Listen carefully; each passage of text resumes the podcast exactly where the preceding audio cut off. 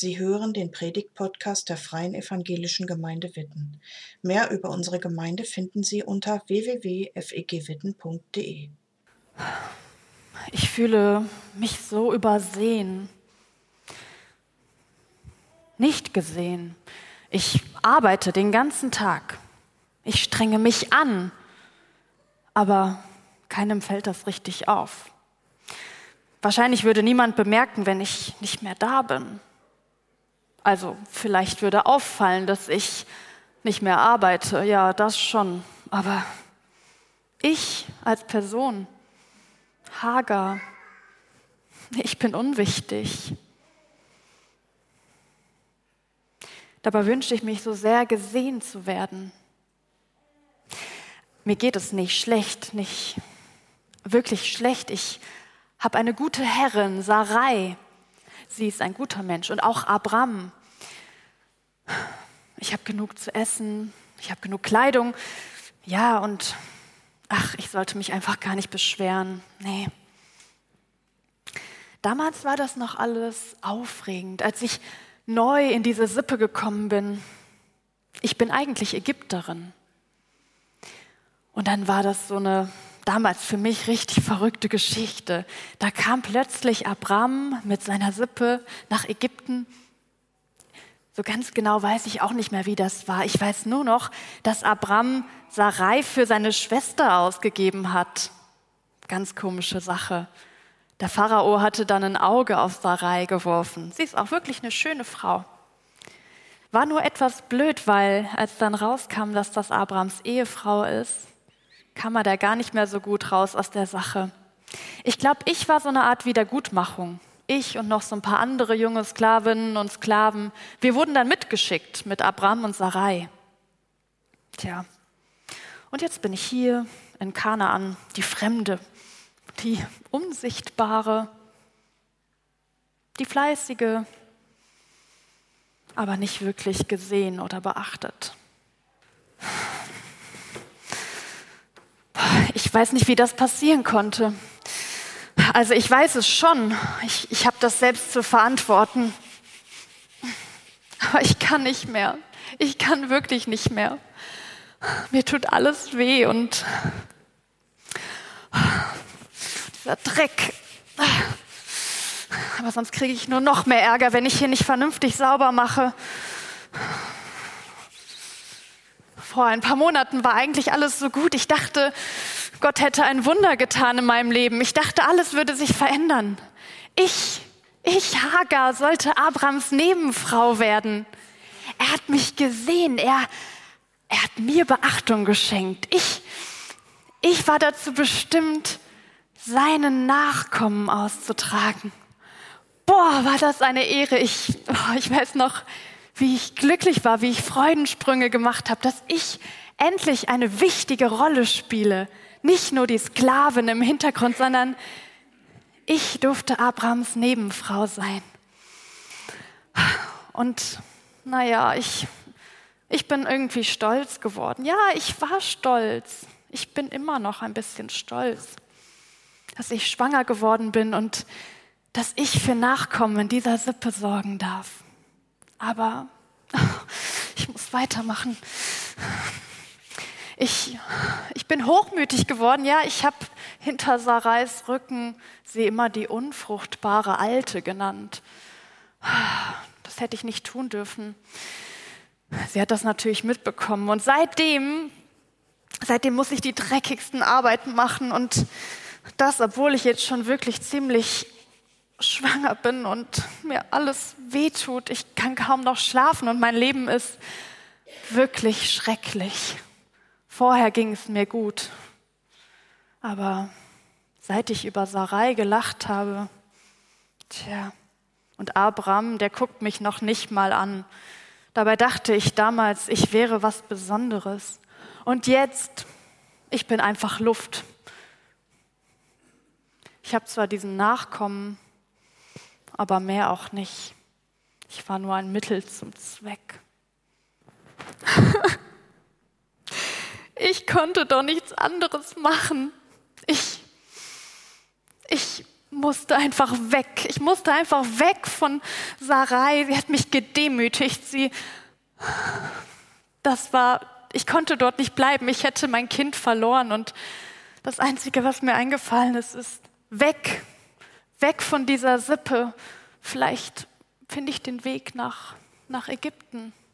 Das war das Einzige, was mir einfiel, zurück in meine alte Heimat.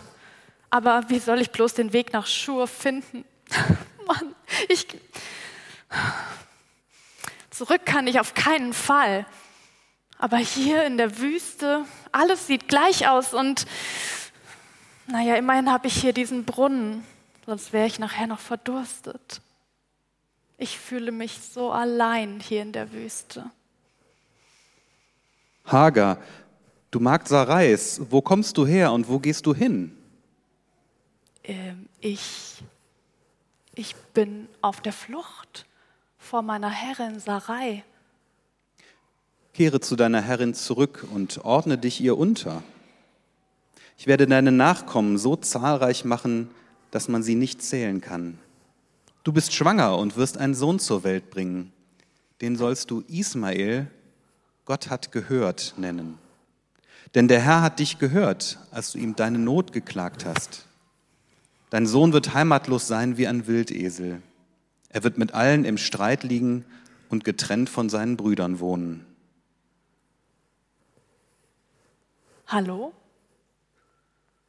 Wer bist du?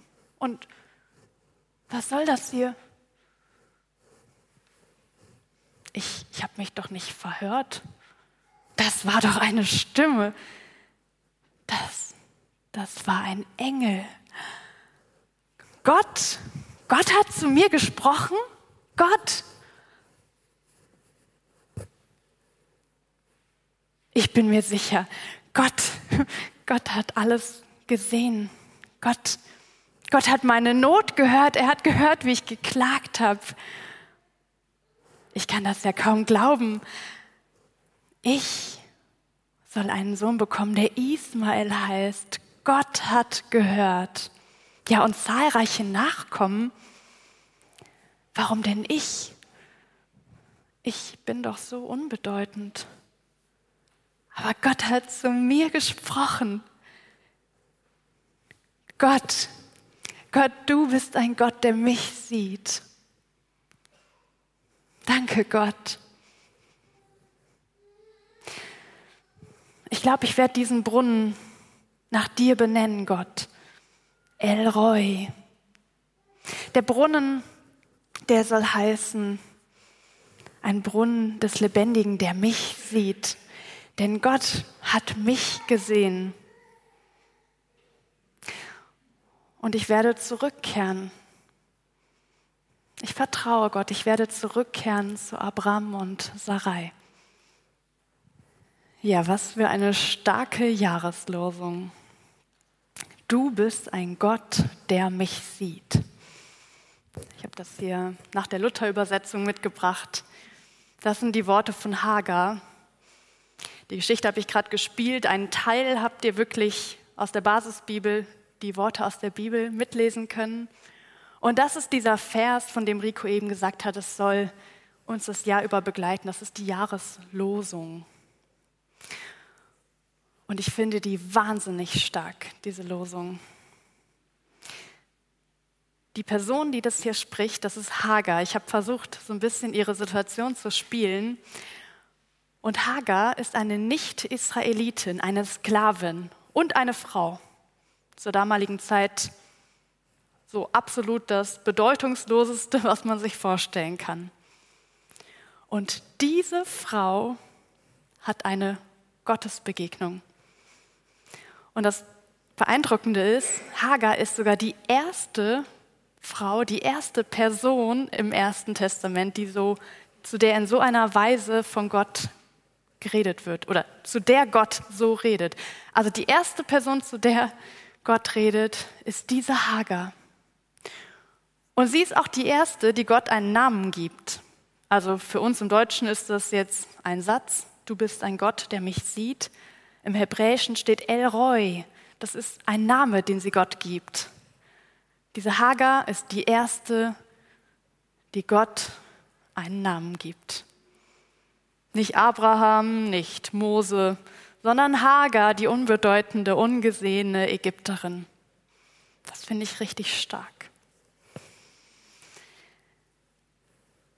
Ich habe deswegen die Predigt auch überschrieben mit dem Thema angesehen, weil ich glaube, dass das ein Thema ist, was die Hagar ganz schön ähm, oder was so das Wichtige für sie war, dass Gott sie angesehen hat.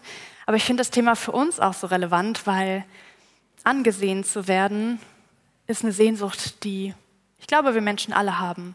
Und vielleicht auch ganz besonders Menschen, die sich selber unsichtbar fühlen oder ungesehen und sich mit Hager identifizieren können. Starkes Thema. Und ich gehe mal mit euch nochmal so ein bisschen durch, durch das, was Hager erlebt. Das erste, was mir so eingefallen ist, die Hager, das war eine Übersehene.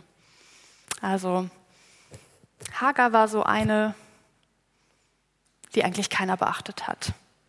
Wir haben ja eben diese Murmelgruppen gehabt und ich weiß nicht, welche Personen euch da eingefallen sind. So, ah, nee, nochmal zurück, übersehen. genau. Ähm, ich weiß nicht, wer euch eingefallen ist bei Übersehenen. Vielleicht einzelne Personen oder vielleicht auch Personengruppen. Ich habe das Gefühl, die Hager, die steht so sinnbildlich für übersehene Menschen. Sie war die übersehene Person, die ungesehene.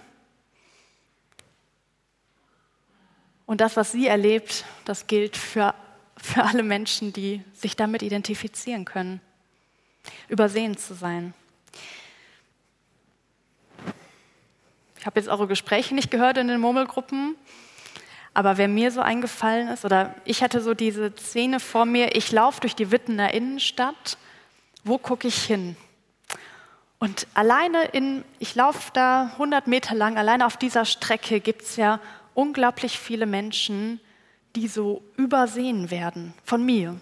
Ich weiß nicht, jeder übersieht ja andere, aber ich merke, ich bin oft so in Eile und haste dann dadurch und sehe gar nicht die Menschen, die vielleicht am Rand sitzen sehe vielleicht gar nicht den jungen Mann mit der Bierflasche, der am Rand sitzt. Oder die ältere Frau, die eine Burka trägt. Ich gucke nicht hin, ich sehe sie nicht, ich bin einfach nur auf mich fokussiert und sehe vielleicht die Leute, die in meinem Weg stehen. Und übersehene Menschen, glaube ich, gibt es einige. Und das, das Thema ist ziemlich tief, weil ich glaube, dass übersehen zu werden, das trifft so einen tiefen Nerv in uns, weil wir eigentlich das Bedürfnis haben, jeder Mensch das Bedürfnis hat, gesehen zu werden. Gerade in so einer Gesellschaft, in der wir leben, wo Menschen als Individuum wichtig sind, jeder und jede Einzelne. Wir sind nicht mehr so in so einem kollektiven Gemeinschaftsdenken unterwegs, sondern wenn ich übersehen bin, dann ist das richtig schlimm für mich. Das hat ganz viel auch mit Minderwert zu tun. Und wenn dann so Sätze fallen wie, du gehörst nicht dazu, du bist nicht genug, dann tut das richtig weh. Und vielleicht identifizierst du dich selber auch mit der Hager und hast so das Gefühl, ja, ich kenne das auch. Ich kenne das auch, die Übersehene oder die Fremde zu sein. Hagars Name heißt die Fremde. Vielleicht fühlst du dich in deiner eigenen Familie fremd, wie ein schwarzes Schaf, gehörst irgendwie nicht so richtig dazu. Oder du kennst es in, in Freundeskreisen oder auch hier in der Gemeinde, das Gefühl zu haben, ich werde hier irgendwie übersehen, ich, ich werde nicht zu den Feiern eingeladen, wo andere eingeladen werden. Ich werde nicht als Erste gegrüßt oder als Erster. Ich glaube, es gibt so viele Situationen, wo dieses Gefühl aufkommen kann, übersehen zu werden. Dazu muss man noch nicht mehr zu einer Randgruppe in der Gesellschaft gehören. Das ist ein Thema, was uns allen begegnet, glaube ich. Wenn dieses Gefühl bei dir da ist, übersehen zu sein, dann ist das erstmal da. Das kann dir keiner absprechen. Aber ich glaube, dann ist die Hager oder diese Jahreslosung etwas, was, was dir eine Spur geben kann, was dir vielleicht helfen kann. Und deswegen möchte ich nochmal mit der Hager weitergehen. Denn die Hager wird plötzlich ja beachtet. Es gibt diesen Wendepunkt in Hagers Leben. Ich habe versucht, das eben so zu spielen. Die Hagar wird plötzlich zur Nebenfrau ausgewählt und sie bekommt auf einmal Beachtung von Abraham auch von Sarai. Sie soll zur Leihmutter werden. Und im ersten Moment freut sie sich wahrscheinlich, das steht da nicht so direkt im Bibeltext, aber ich kann mir vorstellen, dass das eine, eine Wertschätzung auch gewesen ist. Aber eigentlich war sie nur Mittel zum Zweck. Eigentlich war das gar nicht das, wonach sie sich gesehnt hat, so eine, ein tiefes Gesehenwerden.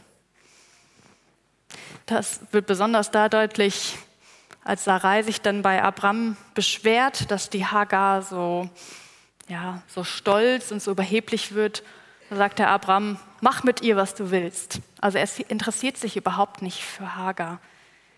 Das war nur eine scheinbare Beachtung, die sie bekommt.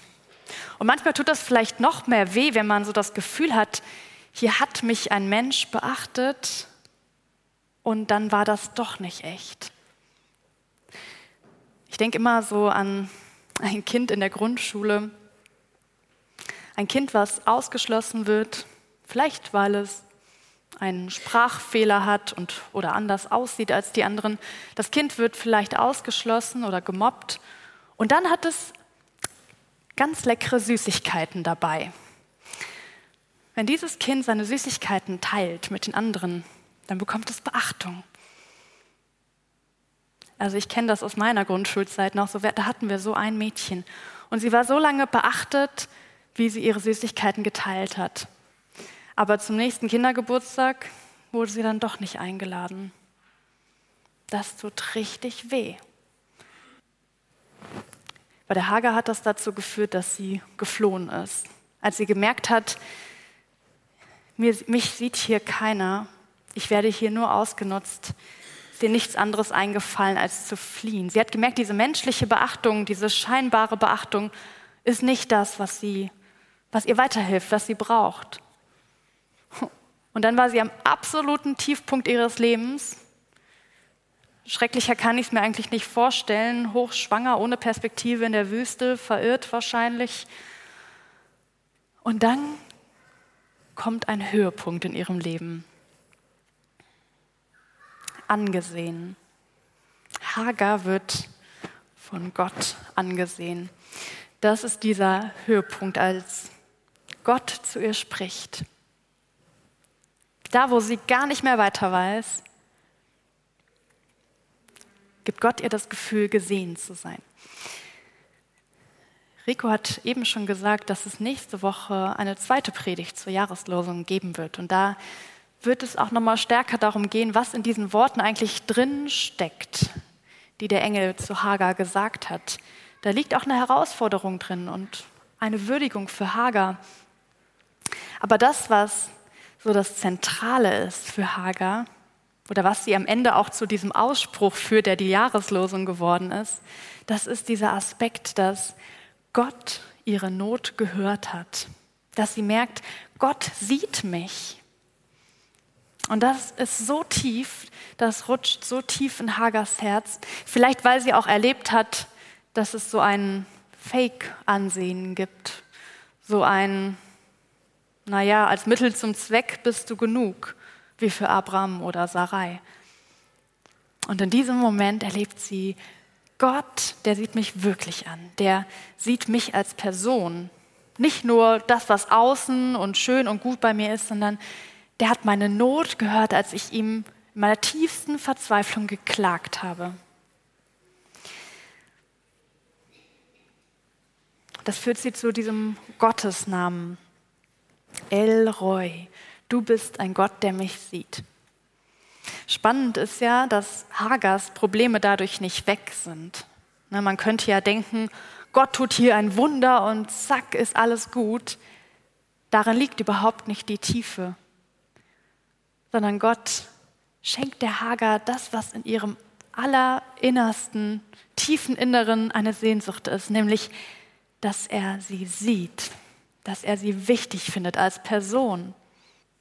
Du siehst mich.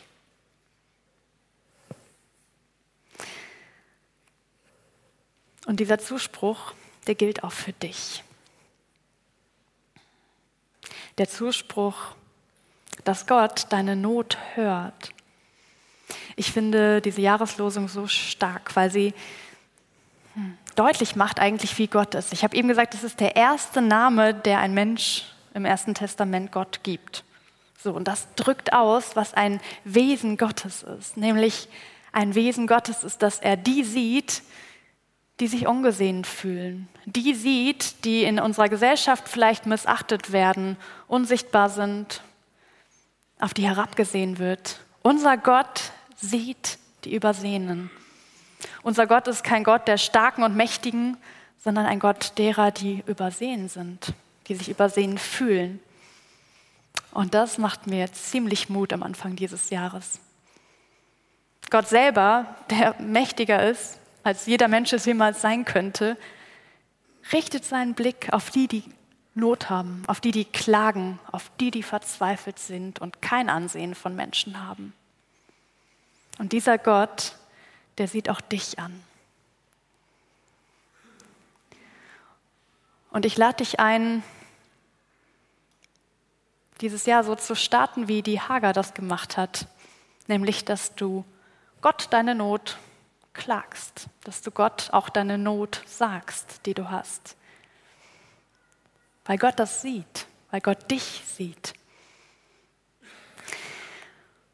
Und vielleicht kommst du auch zu dieser, zu dieser Predigt, die die Hager uns gepredigt hat. Vielleicht kommst du auch zu diesem Ausruf, Gott, du bist ein Gott, der mich sieht.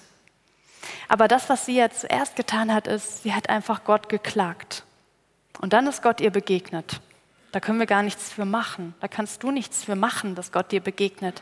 Aber du darfst, du darfst ihm ehrlich klagen, wo du dich ungesehen fühlst, wo du dich missachtet fühlst und wo du dir Anerkennung von Menschen wünschst, die du vielleicht nicht bekommst, so wie du das tief in deinem Herzen brauchst.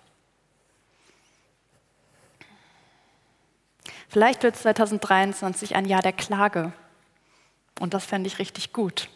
Manchmal denken wir, Klagen ist was Negatives, aber nein.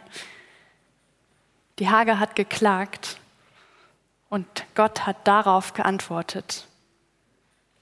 Daraufhin ist er ihr begegnet. In ihrer tiefsten Wüstenzeit, an ihrem absoluten Tiefpunkt, da war Gottes Stimme auf einmal da. Da hat sie gehört, wie Gott zu ihr spricht, wie Gott sie sieht. Angesehen.